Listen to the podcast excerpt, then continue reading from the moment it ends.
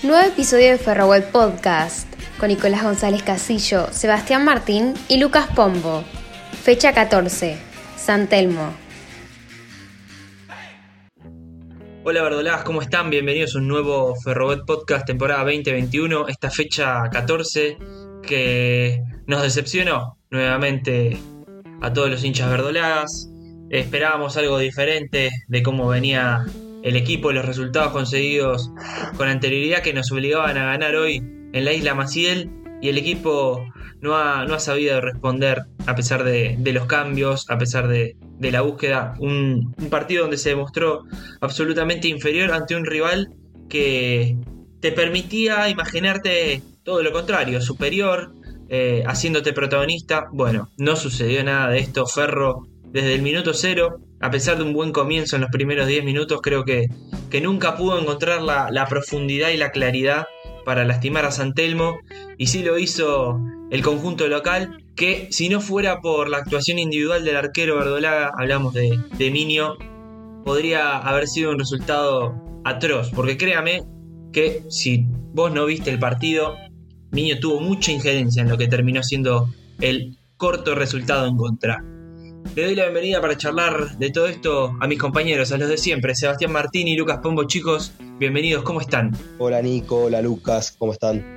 La verdad es que me da la sensación de que, otra vez se perdió una chance para, seguir en pelea, para seguir en, discusión. Eh, quizás en, los últimos, en los últimos partidos, en las últimas fechas, valorábamos que más allá del resultado había una idea, había indicios, Perro había sido mejor que los rivales y hasta, al menos en argumentos para poder hacerlo, merecía, hubiese merecido ganar, merecía, sí, hubiese merecido ganar. Y en este partido creo que nada de eso ocurrió. Si fue la derrota más justificada del ciclo Ocela, si no lo fue, pegar el palo. A ver, creo que, estuvo un partido muy, muy flojo, hay muchos puntos bajos y que muchos puntos altos que se venían destacando en las últimas fechas, no solo a nivel individual, sino a grupal y al equipo en sí, al funcionamiento del juego, creo que en esta fecha se retrocedió más de 15 pasos. Hola chicos, ¿cómo están? Bueno, comparto las, las sensaciones. Creo que hubo un retroceso, porque si bien no hubo partidos brillantes, en las últimas fechas le habíamos rescatado algunas cuestiones al equipo y hoy la verdad que no vimos ninguna. Y, llama la atención porque cuando vos encontrás algo que lo podés mecanizar y lo podés eh, volver a, hacer en diferentes circunstancias, es raro que de golpe desaparezca por completo. Y eso es lo que le sucedió hoy a Ferro. Los pocos rasgos interesantes que había mostrado no fueron hoy, no, aparecieron. Eh, uno puede suponer que la ausencia de Brian le puede cambiar la cara al equipo y lo real es que, que no es que los, los anteriores partidos habíamos contado, de hecho el anterior partido no contamos con Brian y habíamos visto algunos de, de, de estos rasgos positivos.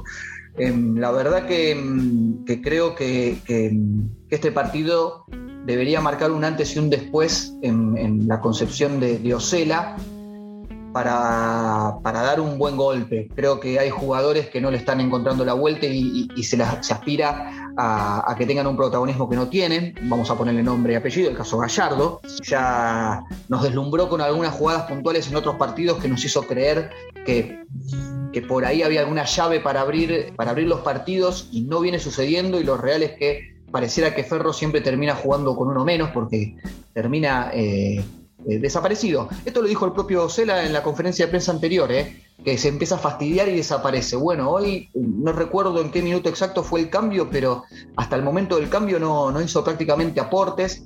Creo que, para no darle toda la responsabilidad a Gallardo, creo que hay una incomodidad en términos defensivos en su posición. Hoy lo veía muy temeroso de ir para el frente y miraba mucho para atrás, como tuvo algunos errores en partidos pasados Creo que esto fue una advertencia y, capaz que esto al jugador lo condicionó. Y, bueno, y rendimientos que veníamos destacando, el caso de Rivero, que hoy no apareció y nosotros lo veíamos rescatando. También el 9, culpar al 9 siempre es polémico, porque la verdad que es el último eslabón de una cadena que debería funcionar. Pero, pero bueno, también creo que hoy defensivamente dimos un paso para atrás. Veníamos también en los podcasts anteriores hablando de una defensa afianzada y hoy cada vez que la pelota entraba al área parecía que se venía un gol. Así que bueno, em, me quedo como vamos a decir un rasgo positivo, me parece que Jacopoulos sigue, eh, sin el acompañamiento del equipo, igual sigue mostrando algunas cuestiones individuales que, ilusionan a pensar que, quizás ahí haya alguna manija en el equipo. Por lo menos las ganas de, de, manejar la pelota en un momento caliente. Al menos eso, no, no esconderse. No es menor, ¿eh? No es menor. Sí, más allá de eso, igual creo que hay otro punto que, a ver, que se entienda, ¿no? Lamentablemente es un punto alto, que se entienda, repito, que es Minio, como bien destacaba Nico al principio, Minio hoy tuvo una participación más que importante, fue clave en que al menos no haya sido una goleada. Y, digo, lamentablemente tuvo un punto alto, porque más allá de que está bueno tener un arquero que te responda cuando te tiene que responder, quiere decir de que el, protagonismo, el protagonista perdón, de tu equipo fue el arquero, y eso quiere decir que un rival te sometió. A ver, una cosa es decir, tengo un arquero que me salva cuando yo estoy dominando el partido y me llegan, porque es inexorable las chances que te van a llegar en algún momento, como pasó con eh, Brown de Drogue, que en la última jugada de partido sacó ese mano a mano. Si te llegan 5 o 6 eh, veces claramente y las 5 o 6 veces eh, responde el arquero es donde estás haciendo las cosas mal. Eso es la diferencia entre lo que vos decís, Eva. Lamentablemente termina siendo figura porque te arrasan y no porque por ahí salva una jugada y termina siendo tan importante como el que hizo el gol de la victoria. Vamos a poner un ejemplo paradigmático. El ciclo más exitoso de la Argentina de los últimos 5 o 6 años es el de eh, el River de Gallardo. Y si te puedes a pensar en Armani o Barovero, eran ídolos en la institución. ¿Por qué? Porque capaz River generaba 15 jugadas, pero tenía que aparecer en, eh, como dice Nico en los partidos anteriores, en una jugada puntual que te viene tenés que aparecer. Y bueno, eh, los grandes equipos tienen que tener grandes arqueros. No podemos esperar que no reciba ninguna jugada. El tema que eh, hoy se traduce a que te sostiene el resultado y te mantiene en partido eh, hasta la última pelota que ni siquiera la pudo, ni siquiera la tuvo Ferro prácticamente. Algún córner a lo último se me ocurre, no sé si en tiempo de descuento, que tampoco, creo termina en falta, ni siquiera fue, ni siquiera me parece que, termina siendo una jugada. Entonces, la actuación de Minio eh, no es suficiente para nada. Eh, a mí, insisto con esto, me vuelve a preocupar el retroceso a nivel grupal. Porque cuando empezamos a valorar cuestiones individuales, siempre es imposible que un equipo brille individualmente si no tiene un acompañamiento grupal. Y eso es lo que le faltó hoy a Ferro. Me parece que volvimos a ver el Ferro de esas primeras fechas que decimos no sabemos a qué juega. Bueno, hoy estuvo presente vuelta en cancha.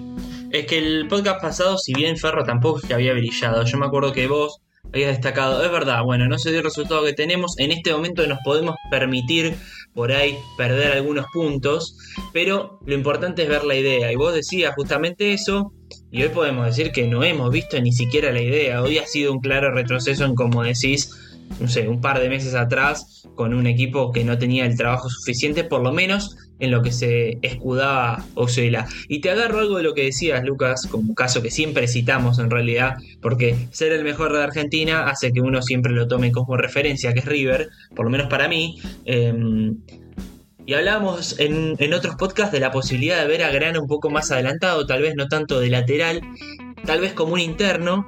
Em, y hoy lo vimos como 8. Hoy como que repitió la fórmula en Madrid, pero cambió la teoría, en vez de que sea grana el 4, que sea grana el 8, a ver si le daba algo distinto y tampoco le, le funcionó como fue aquella vez en Madrid y tampoco es que terminamos viendo a grana en lo que nosotros decíamos una especie de interno.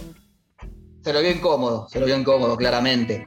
A mí sigo teniendo expectativa con su posición, pero no en una posición que sea un eh, simétrica o un espejo de Gallardo del otro lado, porque no tiene para nada esa característica. A mí lo que me interesa de Grana es que tiene algún tipo de conducción, te sabe tirar una pared, eso puede ser fundamental para romper líneas, pero lo quiero ver por adentro, o lo quiero ver por afuera cuando la jugada va por un, un eh, eh, todoterreno, que vos decís, cuando la jugada te pide que vayas por afuera, vas por afuera, cuando te pide asociación por adentro, yo creo que Grana puede darte esa virtud.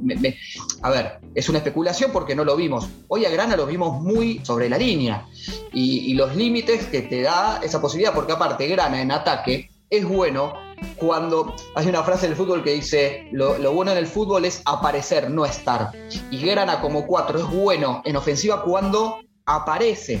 ¿Sí? Cuando ve el hueco, cuando ve una oportunidad de avanzar, hoy, estando prácticamente mitad de cancha para adelante, nada, eh, se le perdían mucho las funciones, con lo cual creo que empezó a jugar hasta un poquito mejor cuando volvió a su posición natural. Sí, ni hablar. Hoy encima, ante la falta de idea, está bien, pero vos sacando a Gallardo, Gallardo erra un mano a mano increíble controlando mal la pelota, con mucho tiempo para, para pensar y ejecutar.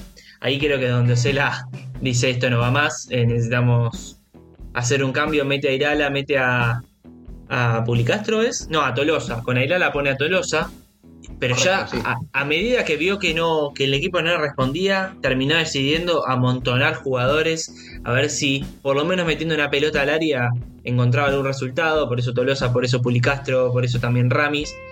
Ramis, un jugador que todavía no termino de saber en qué posición lo, termina de, pretender Ocela, pero que tampoco eh, le dio resultado. Era, si, si, empataba Ferro hoy, era una cuestión sumamente casual, no, tan, no merecida para nada. Bueno, Nico, déjame, a ver, con esto que decís, ¿no? En las variantes que tenía Ferro, hoy mirábamos y decíamos, ¿qué puede hacer eh, eh, ante este panorama?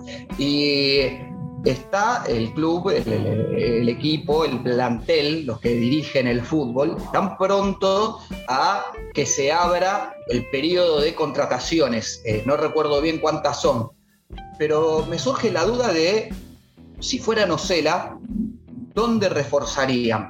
A mí hoy, con lo, ponele, hablando de, de, de digo, bueno, me gustaría tener un jugador de similar características, otro central, puede ser, el 3 evidentemente no estuvo encontrándolo porque si optó por poner a Souto y hoy vimos el rendimiento de Aleo, me parece que por ahí también puede venir. ¿Dónde reforzarían ustedes? Nico hoy durante el partido decía adelante, yo creo que tenemos demasiados delanteros, si se recupera Brian, eh, tenés a Molina, tenés a Tolosa, tenés a Rivero, eh, adelante me parece Ramis, porque es verdad lo que sí, no se termina de definir, pero muchas veces lo está poniendo bastante de mitad de cancha para adelante. Eh, ¿Dónde ven ustedes que puede, que puede que, puede Ocela engordar el plantel y bueno, y se va también decirnos dónde, dónde es que, eh, cuántas oportunidades tiene Ferro en qué periodo de, contratar. Sí, a ver, eh, la información última que hay es que la AFA confirmó de que los clubes van a tener hasta cuatro máximo cupos para incorporar. De cuatro para menos puedes incorporar, ¿no? Creo que también hay que eh, tener en cuenta que van a haber bajas, porque nosotros hablábamos quizás de una sobrepoblación en algunos puestos pero también seguramente haya bajas.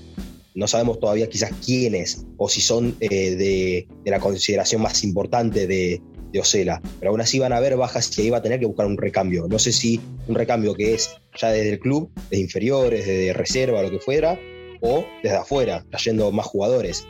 Eh, creo que hay ciertos puestos que si llegan a haber bajas se van a tener que reforzar y otros que aún sin haber salidas se va a tener que incorporar. Creo en el caso de la defensa, creo en el caso de algún revulsivo, alguien que intente ser el recambio de, de algo por el estilo, pero creo que es... De datos, Eva, podemos decir que eh, algún 13 podría ir, hablo particularmente de, de Balbi, que es el que menos oportunidades ha tenido, por lo menos eso es lo que se rumorea. Puede haber una salida más en, en la saga central, y restará ver también qué pasa con, Costa. No hay ninguna confirmación ni nada, pero eh, es lo que se especula. Eh, y en el mediocampo también, ¿no?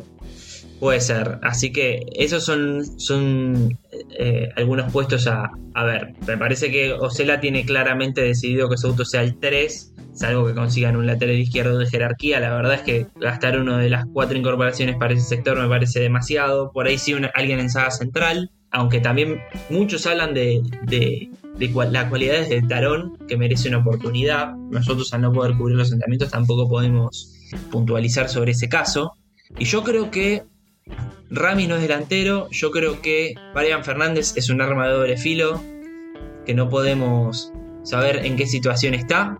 Eh, y creo que, que cuando nos falta, ya haya sido por COVID o por lesión, le ha faltado alguien de sus características. Tal vez un, punta rapidito, no tanto de área, si bien Molina puede jugar más por afuera, alguien con las, con las características parecidas a, a, a Brian Fernández me gustaría ver.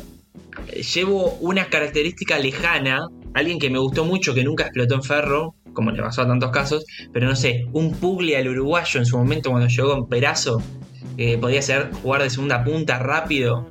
Bueno, algo así, que pueda moverse por la banda y alimentar al 9. ¿Sabes quién es el nombre? Eh, a ver, eh, no, porque venga, pero las características, un Renzo Tesuri, que lo extrañamos un montón. Pero se me ocurre que si eres un mediocampista, te da en ofensiva una barbaridad. En todos los casos no hablamos de nueve, o sea, estando Rivero, Tolosa, eh, Molina y Pulicastro, ese puesto no, lo que estamos hablando. No, no, seguro de puntas, estábamos hablando de eh, jugadores que vayan por afuera, que puedan jugar alrededor del 9. Sí, eh, a ver, en todo caso lo que dijo Seba es muy acertado. Yo creo que siendo cuatro eh, vacantes, si, se permite el término, va a tener que ver más con cuestiones de salidas, de, conformación del plantel, de a ver qué perdés y no tanto de qué decías. ¿sí? Me, interesaba el juego en ese sentido. ¿Qué, qué, desearíamos para este ferro? Yo también eh, adhiero a esto, decir alguien de las características de Gallardo, de Brian Fernández, alguien que rompa la monotonía a veces en ataque cuando no sabes cómo, cómo resolver. Un Renzo Tesuri, no porque tenga posibilidades de volver, ¿no? pero alguien de esa característica que de golpe rompe en la delantera. Así que bueno, esperemos que se, se, haga buen uso de este, de este mercado. Lo último para cerrar, volví a ver el gol. Hay una mano a mano entre Velázquez, que es el autor, y Gabriel Díaz, que era su marca. Le hace David Achucarro una, una pantalla al defensor de Ferro, por eso llega tan solo Velázquez.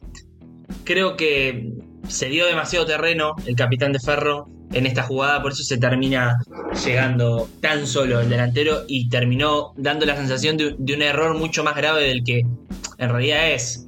Porque bueno, para eso están las cortinas, a veces te juega a favor y a veces te juega en contra. Se venían fajando en todas las pelotas paradas. Yo no sé cómo. Eh, eh, eh, de hecho, en el primer tiempo hay una, una jugada que se reclamaba penal. Me parece que era entre ellos dos. Y hay que ver cómo juega eso también, donde capaz estás más liviano porque sabes que estás, que no tenés mucho crédito para, para hacer cosas. Y bueno, creo que, que, entró en una trampa importante Gabriel Díaz, pero bueno, no creo que tampoco sea puntualmente esa jugada, el, termina siendo un 1 a 0, podés reparar en esa jugada, pero creo que Ferro lo pierde con muchos más argumentos que esa jugada puntual. Sí, podría haber sido esa jugada del gol como en cualquier otra, desde ya, eh, uno analizando la jugada puntual del gol. Llegamos al final, Ferro, la verdad que deberá trabajar y mejorar muchísimo. Los detractores de Ocela tienen para frotarse las manos. Así que veremos cómo trabaja esta semana de cara al partido que viene. Dura la caída de hoy. Nos reencontraremos el domingo que viene grabando un nuevo podcast después de lo que será una nueva presentación de Ferro en la fecha 15. Nos vemos la próxima.